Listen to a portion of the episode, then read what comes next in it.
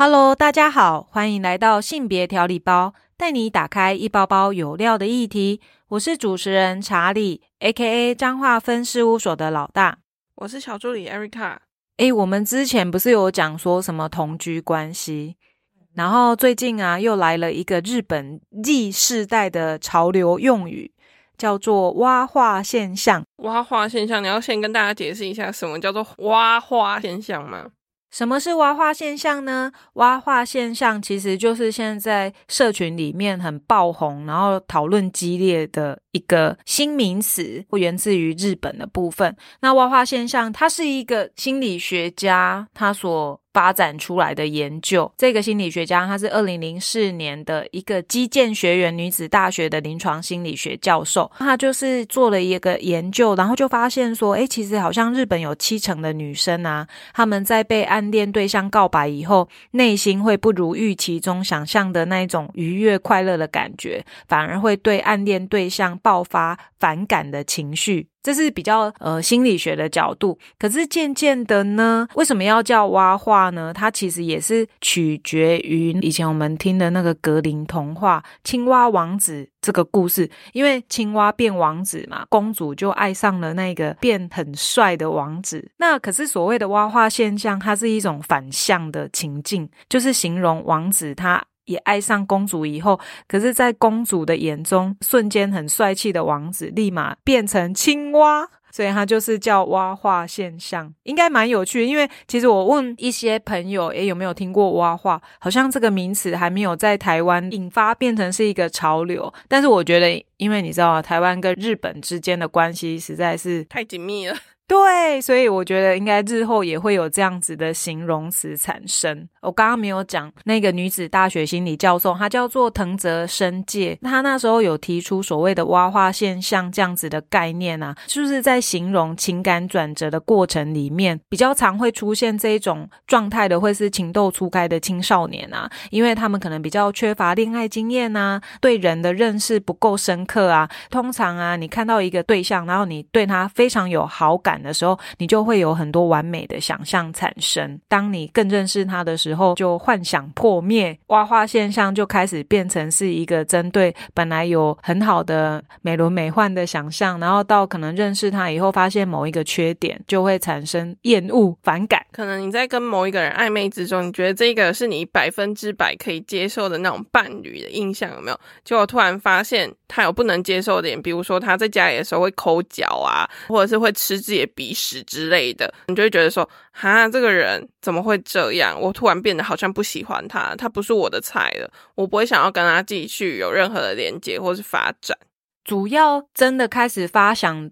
这个名词是因为最近网络很流行。二零二一年的时候，有一个日本的 YouTuber，他叫 Kitty Maru，发布了一支影片。她是一个女生呐，影片里面她就有针对挖化现象，就是刚刚讲的第二种，就是你可能本来很喜欢他，突然之间冷却掉的这个状况。然后请网友可以在底下留言，就很多人开始分享他的挖化经验，因为这样就引起了高度的共鸣。我在这里再讲一次，你知道挖化他们是说有两种状况，一个。就是青蛙变王子，然后另一种现象就是说，本来就是比较适合单恋、单方面恋爱的，他就单性恋啊，性单恋，对，性单恋、单性恋，就是说哦，性单恋，反正他就是他只是喜欢去喜欢人，可是如果说对方他突然之间喜欢也想要喜欢他的时候，对他就会觉得哦不不行不行，我没有办法接受。慢慢的演变成现在这个模式，就会变成说本来是有好感，但是他可能有一些发生一些日常行为是让你不能接受的，以至于你开始对他是不喜欢的，所以在网络上就引起了这样子的。讨论跟共鸣，一般呢，这个状况的话比较常用在高中。我刚刚有讲，它是变成 Z 世代高中女生比较流行的用语，比较常会是女生对男生，但实际上也有男生对女生的相关案例，可是可能比较少被使用。那时候啊，日本的媒体啊，TBS 他们其实有做一些街访，就有发现，可能刚刚会像 Erica 讲的嘛，放个屁扣。哎，刚刚有讲放屁吗？我说抠脚或者是吃鼻屎之类的。那放屁可能是我自己的人生经验，等一下再讲。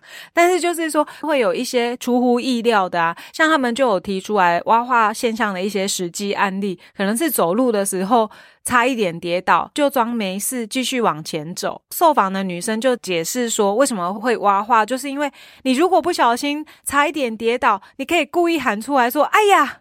用很搞笑的方式，很有趣的把他带过去，但是。男生就会故意装作没事耍帅的样子啊，很冷静的，就是站起来吗？那对，他就觉得，所以你知道，你看，连你都会觉得这样不好吗？有一些男生听到这样子的回应的时候，他们是傻眼的，这样子也不行，这样也被挖化哦！天哪，对，还有例子就是说，日本不是有那个 m o s h i n o l i 哦，擦手巾，对，擦手巾，如果你用这个擦脸。这样也不行，就拿来擦手的而已啊，干嘛拿去擦脸？这个我好像以前有听过，以前是那种热毛巾嘛，有一些长辈说那个只能擦手，你不能拿来擦脸。对啊，就是只能擦手啊，你拿去擦脸不就是很奇怪吗？这些就会被挖化。如果你把热毛巾拿来擦脸，这样也会被挖化。然后还有在上地铁，我觉得这也蛮扯的。他说搭地铁的时候，你的那个悠游卡。余额不足的当下，他这样被不能进去那里，对，然后就会堵塞嘛。这样女生也觉得这样是不行的。还有就是，如果你去美食街端食物啊，因为我我们通常去美食街，我们就会去找我们的朋友伙伴在哪里嘛，东张西望，这样也不行，这样也被挖化。电车啊，你拉环呐，你明明已经我们坐捷运的时候都会拉环，可是你拉了环还不小心跌倒了。这样也会被日本女生当做是挖话可以说的茶余饭后的说法，讨厌呐！觉得这都是个案呐，只是说刚好把它集结起来，因为这样的行为而感到就是啊，天哪，这个人不适合的感觉。当然，也有人在讲说什么 A A 制啊等等这一些也是会被讲话。然后我今天一样不免俗的，我还是问了我们的同事调查。对，就说，哎，你有没有这种经验啊？本来好像有一点喜欢的男生啊，不管他做了哪一些行为，你就对他是打叉的。我们这个同事他就认真的想了一下，本来跟我说没有，就说，所以你都是 OK 的吗？他想一想以后，他就说啊，有一个状况，他真的会直接打叉。他说，可能原本都很美好。长得也好看，谈吐也很好，他就最忌讳一件事情，就是刚刚有讲的，一起去吃饭的时候要看算钱。假设我吃的一餐是两百五十五块，哎，你这样两百五十五，你要给我多少？我找你多少？斤斤计较。他比较希望阿萨里一点，你搞不好说两百五或怎样，在乎的不是钱，在乎的是一种感觉。那个男生就会被他挖化等等这样子的状态。那一般呢，我们刚刚讲的是比较日常生活里面的，渐渐的啊，你会发现手机讯息会是一个挖化现象的开始。譬如说，可能有一些女生啊，她就会觉得说，就是 emoji，如果你用惊叹号，那个感觉就会很像是大叔才会用的。惊叹号错了吗？天哪！它里面就说，因为年纪大的男生啊，如果用装可爱的符号啊，会让他觉得很恶心。可能这个我觉得跟一些性别刻板印象也有关系呀，因为我们就是觉得男生可能就是要比较阳刚啊。假设刚好你喜欢的这个朋友他是喜欢那种可爱贴图啊，可能跟你原本对于他的人设是产生疑惑的，那他就会被挖化。我觉得还蛮有道理的啦，可是这真的就跟我们的性别刻板印象是相关的。可能我们对人没有那么的多元，你就会限制。诶，可能四十岁的我们就会想他肚子很大，然后留着胡渣。假设啦，每一个人设定不一样嘛。那如果说是一个二十几岁的年轻小伙子，我们自己就会想象他可能就是皮肤白、眼睛大，啊，或者是身高很高。我不知道每个人，哇，这超刻板印象的。之所以会挖化。我觉得比较常会发生在网络世界里面，我们只是靠照片嘛，然后照片又不知道网络对网络交友，然后靠照片来认识对方。假设他跟你聊天的过程里面，你都觉得嗯，好像就是我的那个 Mr. Right，就开始无限的想象他的月晕效应就来了，就觉得哦，他好棒啊，然后多美。这让我想到，其实今天。我也一大早莫名其妙接到我一个朋友的讯息，他说我有一个问题想问你。那我觉得他这么严肃的一大早这样告诉我，不免俗的绝对又是情感面的问题。因为我这个朋友呢，他最近就是一直很想要交女朋友。我本来是想说，我想要问他，因为他大概三十岁嘛，我想说，就年轻人来讲，对于蛙化现象，他有什么样的了解？但是实际上，可能他跟听众朋友一样，都是第一次听到所谓的蛙化现象，所以他就说蛙化是什么？我们两个就变成是 A、B 两条线。我讲的是蛙化，他开始讲他的困扰，情感困扰。对，他就跟我说：“诶，我跟你讲啊，我最近啊遇到一个女生啊，跟她聊天的过程里面，我都觉得哇。”我们两个好合适哦，就觉得两个人是很 match 的。直到有一天，两个约要出去吃饭，乍看的时候呢，女生是戴口罩的，所以其实都是还好。可是直到女生脱下口罩以后，她说怎么办？长相跟她期待的好像有一点落差。她问我说怎么办？颜值上有落差是吗？对，他就问我说该怎么办？我就说那你就看你在乎的是那一种够聊得来啊，内在心灵相吸的。那或许外表就不是那么重要，那就看你到底是着重内在还是外在啊。他说我就是很困扰，所以我不知道我到底。所以他听起来是两个都要吧？听起来是内在要，颜值也要，然后颜值要符合他的需求。他就是觉得处于一半半，很难去决定，难去决定会不会是他自己骗自己，因为他自己心中就有一把尺。但是因为他可能都想拥有，就像你讲的，可是其中有一个颜值，他就是在比较自己到底是在乎颜值还是在乎心灵相惜这一件事情。我就开始跟他聊，他就说：“不然我让你知道我跟他的对话是什么。”所以他就告诉了我他们一来一回之间的对话说了什么。可是我就觉得，诶，这个女生其实还蛮坦诚的，因为可以感觉到他们之间的对话是以交往为前提，所以两个人才见面的嘛。可能在女生以前的网友见面的经验里面，确实也有那一种看到见了面以后感觉就没有了。所以就无疾而终，感觉上女生很袒露自己在，她其实女生也相同的也有讲说，诶，怎么感觉见了面以后是没有什么感觉？女生对男生没有什么感觉是吗？还是他就说感觉没有在线上那么的热络，有一点见光死的意味在是吗？他就是感觉哪里不对了，然后我的朋友就会觉得哦，他好厉害哦，他有觉得不对，因为确实他看到他的时候，视觉上有点跟他预期的不太一样，可能有一些情绪表情出现了嘛，那个表情管理失败啦。我就跟我朋友说，诶，我觉得这个女生还蛮坦诚的，或许你也可以坦白的告诉她你的感受。但是我觉得跟他聊的过程里面，他又听到我所谓挖话的时候，他就跟我说，诶。我这个是不是就是你说的那个挖话？我说，嗯，好像是诶，有很多的月晕效应嘛。我们就是还没有见面之前，我们是透过网络里面的照片还有对话，都觉得哇，感觉两个人很多的理念、三观很合啦，就是觉得诶，好像可以出来见个面。可是见面以后，又发现颜值不是自己原本喜欢的。但是后来我是跟他说，因为我觉得两个人细水长流，就看你在乎的是她一定要很漂亮，还是说，诶，她可能内在可以跟你持续的细水长流的走到尽头。我觉得是看个人需求，就像我的伴侣啊，他在乎的就是颜值嘛，因为他可能觉得每天都要睡觉，要睡在一起，又要每天碰面，颜值不好的话，他实在很难继续下去。可是每个人需求本来就是不一样，我慢慢的跟他说，其实也不用现在就马上挖化人家吧。可是挖化就是那一瞬间的事情啊，他就是，但是他处于不对，可是因为如果说像他的状况，他处于说。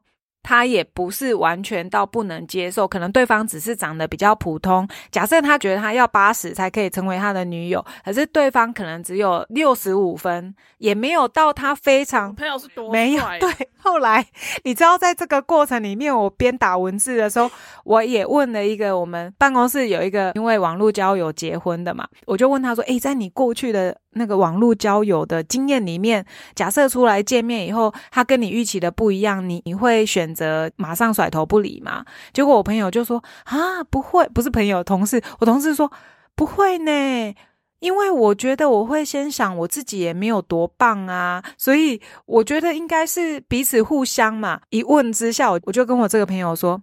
哎，你也要先反思自己，其实也没有优质到人家要马上选你呀。他说也是啦，给的建议就是说，假设都还不能很确定到底是不是想要继续往前走，女生在讯息的过程里面，她也有表示说，或许我们就是慢慢的往前走，而不是马上就要马上变成伴侣或情侣关系的话，这样或许会更好。如果人家女生也都是以这个为前提，何不给彼此一个机会？搞不好聊着聊着，你就觉得他越长越好看，这也是有可能啊。聊着聊着越长越好看，就是情人眼里出西施啊。后来就是把它合理化，也不是合理化，而是我觉得它会变成说。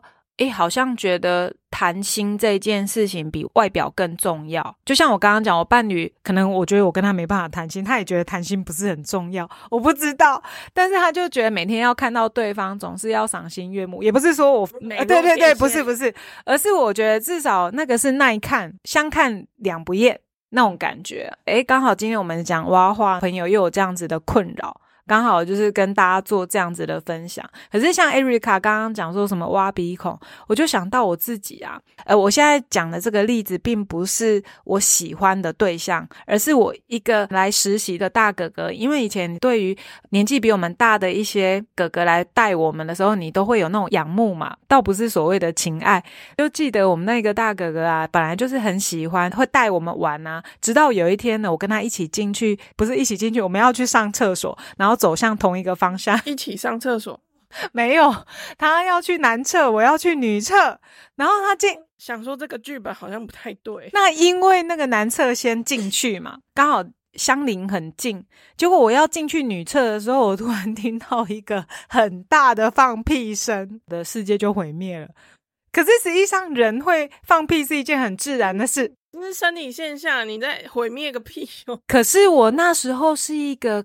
青少女，我总是觉得很多都是有分际的状态之下，我觉得傻眼。你怎么那么没有？我就会觉得说这个歌也太大辣辣了。我就觉得你好歹人家在厕所里面的呢，没有。我觉得他一定是跟你的想法是一样，厕所就是要来解放的。可是我从旁边经过，就听到很大声的响屁。想一想，我这青春少女当下的心情，会觉得你怎么那么不优雅？从此以后，我就。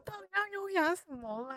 这个哥哥就被我打入冷宫，我就会觉得，嗯，好吧，不过尔尔，就因为一个屁，哇，真的是挖化现象，对，早就有。哎，你知道吗？这就让我联想到啊，你跟伴侣刚开始交往的时候，我真的不敢在他面前放屁耶。正常来说，应该是不太会吧，刚开始而已。所以你可以想象，放屁这一件事情，我真的觉得它就是很隐私的事情。一开始假设，说不定他都在放闷屁啊，只是你没有察觉，至少会有 放闷。放闷屁很臭，那说不定他的闷屁没有味道。现在是怎样？没有，我只是觉得说，哎，放屁好像就是从我小时候到现在是很介意的事情。可是如果你爸突然放屁的话，你会？爸爸不一样，爸爸是家人，我们已经在一起很久了。我可能，所以你可以接受，但是其他伴侣没有没有伴侣，我也可以接受。可是我说的是，那时候是我跟伴侣才刚开始交往，我真的没有办法接受，没有那个勇气。然后我觉得我也很没有办法接受男生留小那个这种小指头，对，那个真的我会觉得来挖鼻孔，对，挖耳朵。你知道叔叔辈的都是这样诶我不知道听众朋友你们身边有没有这种，有人就是习惯留最小指，我都觉得天呐，是我每次只要看到留最小指的，我就会想到电视的一个画面，古代不是都有那一种。给人家出意见的那种军师都留小指，那个嘴巴旁边满出一句，对对，就会有一颗痣，我就会觉得我无法接受，就对了。所以像留小指头那种，我也没办法，会觉得说天哪，为什么不能好好修饰一下？可能会被我挖化的大部分是这个状态。那不然，Erica，你说一下，你有没有遇过人生里面你会挖化他的？不是不是情侣之间，就是跟我朋友出去就住一起这样。他上厕所都不冲水，就想说你干嘛不冲啊？然后他就跟我说啊，可是我们家都这样，我们家就说要省水，大家尿一尿再一起冲一次。出来住饭店的，你那个水费都已经包含在房费里面了，你干嘛不冲掉？而且这完全不浪费你家的水啊。他说：“哦，就习惯没，这明就卫生的问题，你为什么要带出来？然后明明每一个人正常而言，你出去外面上公用厕所，你也是会冲水的。那为什么我们一起住一个饭店的时候，你就不冲水了。这也很奇怪，它毕竟还是属于一个公用的空间吧。我不是你的家人，我只是你的朋友，诶那你为什么没有意识到这一点？我就觉得好像有点，就是无法沟通，然后有点解这样子。觉得挖化线上其实大部分应该是比较适用于感情不深厚，然后比较初次见面的状态。像说我这个故事是初次跟他一起出去玩，一起住在一起，会发现哎，他就是有这样的习惯。后续我们也是有跟他讲说，哎，你尽量冲个水吧，毕竟没有人想要看到别人排泄物这样子。对啊，其实生活里面可能每一个人都有自己很在乎的事情。那如果刚好又是以恋爱为前提跟对方交往的时候，我觉得很容易，这也是要去磨合的吧。不管是刚刚讲卫生习惯，或者是说你对于一些生活上的摩擦，如果你都觉得说，哎，你的伴侣突然间在你心中挖话，可是你们关系就要就要这样结束嘛？应该不至于吧。还是说你就不会跟他在一起，也是有可能啊，很难说啊。觉得如果要避免挖化现象啊，其实挖化现象应该是不分男生女生都有可能，因为每个人都一定有自己心里面的一把尺，一个界限，一个量。对对对，不行，那个不行。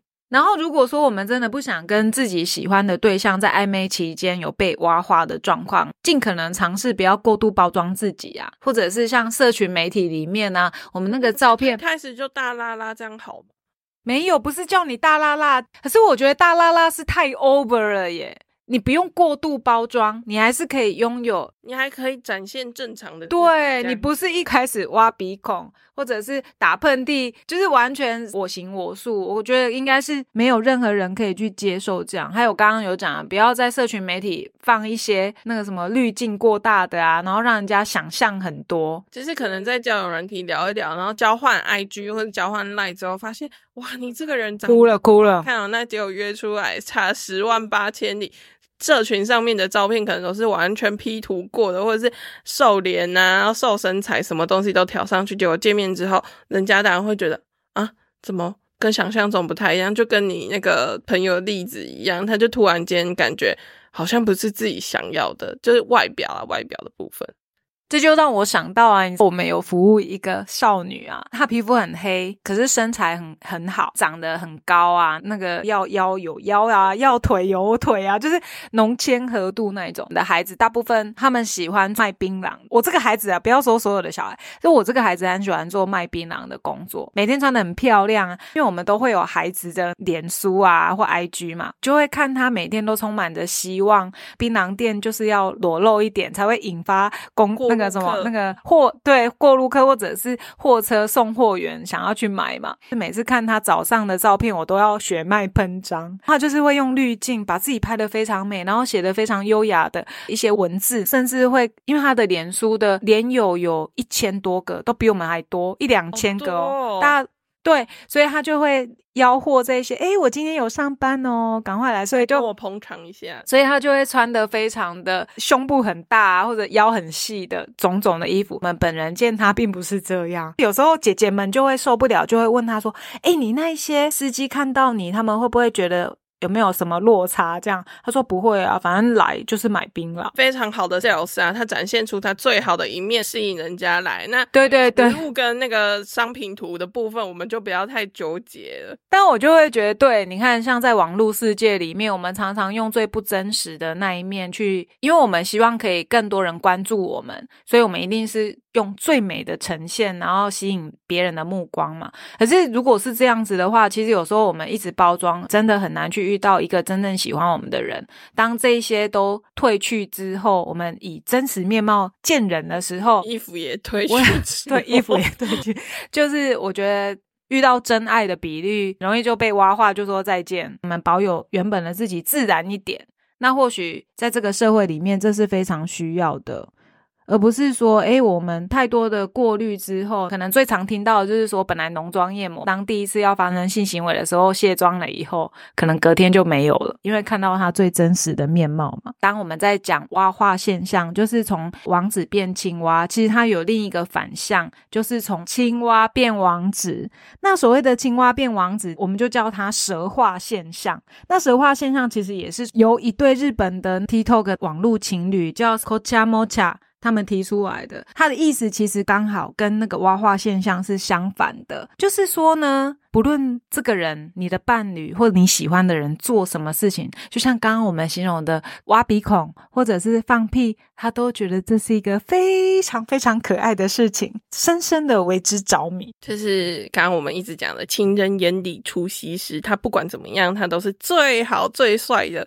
或者是最好最美的这样，它很容易让人家晕船诶，很多晕船晕船仔都这样。对，晕船仔都这样，因为他可能会觉得说，哇，他。真的对我很好诶，我们出去的时候他都载我，或是送我礼物。可是殊不知的是，那个晕船仔的晕船对象，他可能撒网捕鱼，三天撩这个妹一次，然后五天再撩一次这样子，他根本不是全心全意的对待你。但是你明明知道说他可能还有其他的稳聊对象，但你就是会觉得说没有没有，我对他还来说还是最特别的，因为他还是有跟我聊天，然后他聊天的频率也很长啊，对我来说。然后他就觉得哦，不断的放大这个人的好处，然后忽略掉他其实并不 OK 的地方，或是对他来说并没有那么吸引人的地方。我觉得有时候伴侣也会因为在蛇化现象里面，觉得自己真的是惊为天人，或者是觉得自己就是这么的好。我会这样讲，是因为我不是说之前交的男朋友有一个，就是常常会被我。捧到天，我都说哇，你这样好帅哦！我就觉得你这样好棒。直到分手，因为我们还是朋友关系的时候，我有一天就发自内心的跟他说，其实你还好而已。为了这句话，他回去伤心了一个晚上，隔天才发讯息跟我讲说，你以前不是这样，你都说我很帅啊，我真的就以为我真的很帅。可是你昨天的那一句话，和我想说啊，原来我真的不帅。神话过度的话，其实也不一定是一件好事啊。但是有时候蛇话，如果按照我们刚刚讲的那个蛇话，应该是指对方他就是那个叫什么恋爱脑嘛，到一个极致，就是觉得对方怎样都是棒的。可是无形当中，我就像我刚刚讲的，其实情侣之间或伴侣之间是相互影响。你一直赞美他，他就会觉得他是你世界的天。所以当他有一天变地的时候，他是无法接受的。没关系，那个都已经是过去式了。可是，好蛇化这个现象真的超常出现在晕船仔的身上，他就是会放大对方的优点，然后忽略掉那些自己根本不能接受的缺点，或是他已经实质上对你产生一些伤害。这样，综合上述啊，不论是蛙化现象还是蛇化现象啊，都是代表着这一个世代对爱情的观点。开始产生了不一样的看见，蛙化现象，它看起来其实是比较消极，可是感觉上我们可以把它解释成说另一个正向，你能够理清楚自己到底要的是什么样子的伴侣条件，你在感情里面你很清楚、很明确。那后面刚刚讲的那一些蛇化现象，它所展现的可能是伴侣之间会有一个依恋的关系。我们如果能够勇于接纳彼此之间，情侣之间有所谓的安全感吧。其实我觉得安全感可能我们彼此给彼此，或者是自己给自己多一点，或许所谓的蛇化现象就可以再少一点。不知道听众朋友有没有这样子，不论是蛇化或蛙化的相关的经验，也欢迎大家可以。踊跃跟我们做分享哦！记得订阅我们的节目，留言五星好评，支持我们继续发展节目。性别调理包需要你的支持与鼓励，请继续锁定下一包，给你精彩的内容。